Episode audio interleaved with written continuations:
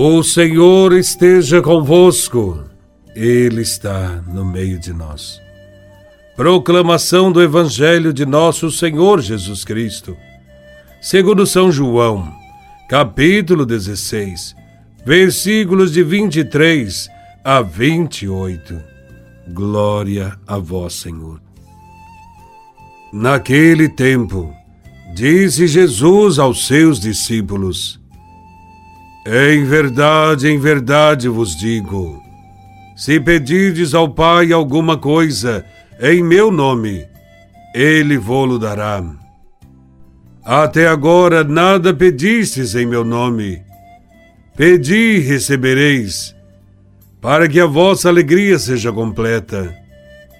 Disse-vos estas coisas em linguagem figurativa. Vem a hora em que não vos falarei mais em figuras, mas claramente vos falarei do Pai. Naquele dia pedireis em meu nome, e não vos digo que vou pedir ao Pai por vós, pois o próprio Pai vos ama, porque vós me amastes e acreditastes que eu vim da parte de Deus. Eu saí do Pai e vim ao mundo, e novamente parto do mundo e vou para o Pai.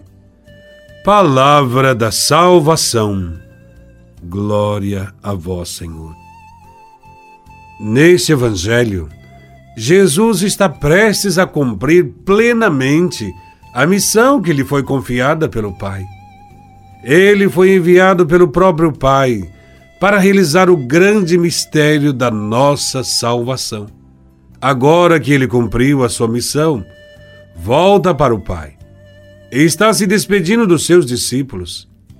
Também nós fomos enviados pelo Pai para participarmos da missão da Igreja.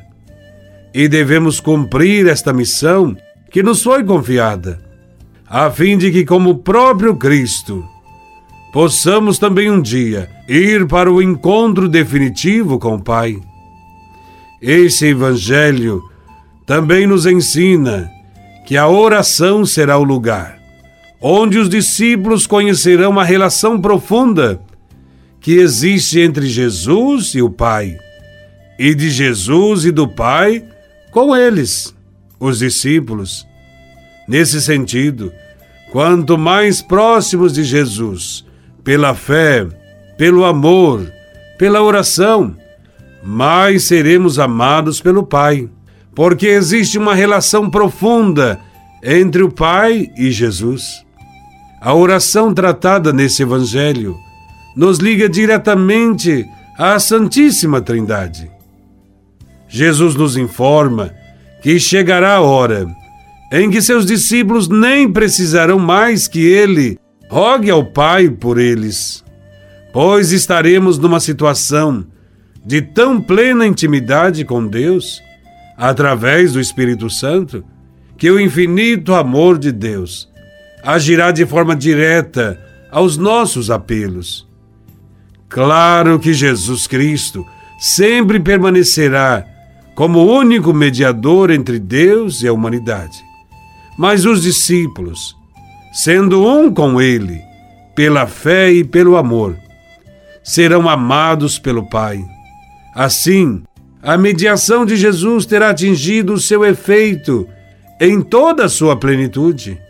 Porém, lembremos-nos que nossa comunicação com Deus não pode se basear apenas em podermos ter nossos apelos atendidos.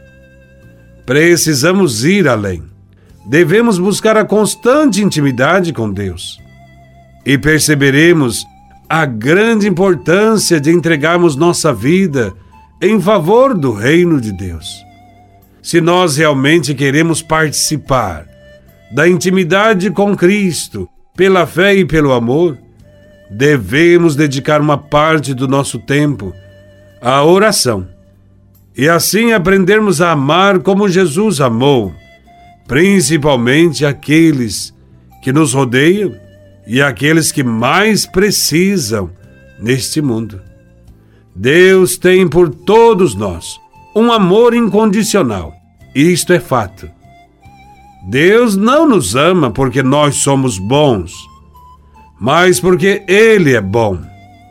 Nem Ele esperou que nós o amássemos, pois, como diz o Evangelho de São João, Deus nos amou primeiro. No entanto, nesse Evangelho, Jesus nos apresenta uma razão para o Pai ter por nós um amor de predileção. Disse Jesus: É o próprio Pai que vos ama, por vós me terdes amado e haverdes acreditado que eu vim de junto de Deus. O discípulo convive com Jesus. Chega a amá-lo e por isso desperta ainda mais o amor do Pai. Claro que o Pai já nos amava bem antes. Afinal, Deus ama tudo que ele criou, mesmo os filhos rebeldes, como nos ensina a parábola do filho pródigo. Podemos dizer com certeza que entre o artista e as suas obras por ele criadas há um amor muito grande, um amor de paternidade. O amor e a fé andam juntos. Quem ama aposta sua vida no amado. Diante deste amor de Deus, devemos nos questionar: que posso fazer para mostrar ao Pai que eu amo a Jesus? Que Deus nos abençoe, nos guarde e ilumine neste mundo, para que sejamos fiéis a Deus e amando os nossos semelhantes. Louvado seja nosso Senhor Jesus Cristo, para sempre seja louvado.